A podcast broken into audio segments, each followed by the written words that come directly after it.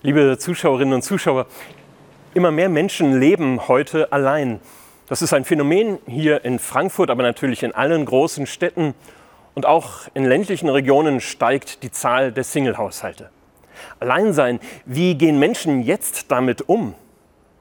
Zum Beispiel ein Bekannter, mit dem ich vor kurzem telefonierte. Er erzählte mir, dass er schon tagelang mit niemandem mehr ein Wort gewechselt hätte. Oder eine Freundin, die auch alleine lebt. Sie ist bei Spaziergängen dazu übergegangen, auch fremde Menschen auf Distanz freundlich mit einem Hallo zu grüßen. Es sind Menschen, die wie ich als Priester alleine leben, das jedoch mit ganz unterschiedlichen Hintergründen. Manche haben einen Partner oder eine Partnerin verloren. Hinter anderen liegen schmerzliche Trennungen und es prägt sie die große Sehnsucht nach einer dauerhaften Beziehung. Einige leben wie ich freiwillig allein, weil ihnen das besser entspricht oder sie damit eine spirituelle Ausrichtung verbinden. Allen gemein ist wohl, dass sie die große Freiheit für ihre Lebensgestaltung genießen, aber immer wieder auch die schweren Seiten ihrer Lebensform kennenlernen müssen und wohl auch so manches Mal damit hadern. Dann fällt es manchen schwer, die Wohnung in Ordnung zu halten, weil ja doch niemand vorbeikommt oder Fernseher und Radio müssen permanent laufen, damit es nicht ganz so still ist. Und es gibt gerade jetzt auch viele, bei denen das Alleinleben zu Einsamkeit und Traurigkeit wird. Das Schwere am Alleinleben fällt gerade dann auf, wenn es anscheinend überall nur um die Situation von Familien geht. Beides gegeneinander auszuspielen bringt natürlich niemandem etwas. Auch in den Kirchen gibt es aber manchmal so eine problematische Tendenz, neben dem Familienleben andere Lebensformen fast ein bisschen zu vergessen. Das ist manchmal richtig kurios, denn auch in der Bibel gibt es ja nicht nur Familien- und Gemeinschaftsleben. Paulus etwa ist ein markanter Einzelkämpfer, Maria Magdalena vermutlich auch.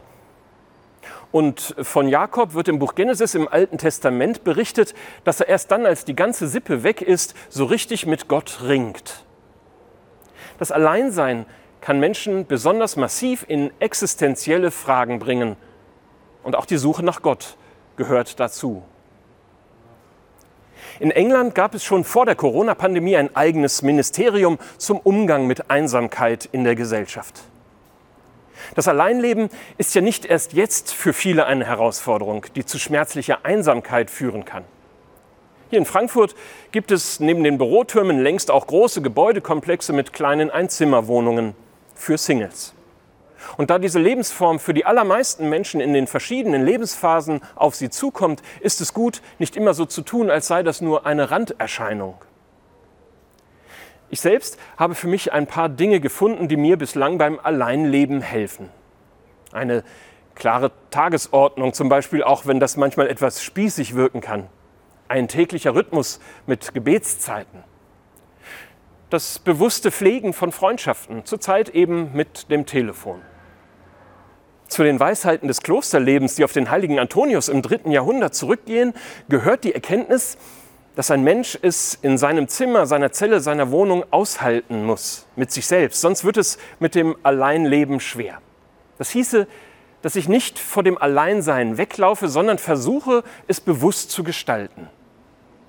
Ich wünsche Ihnen dafür gute, tragfähige Ideen und einen gesegneten Sonntag.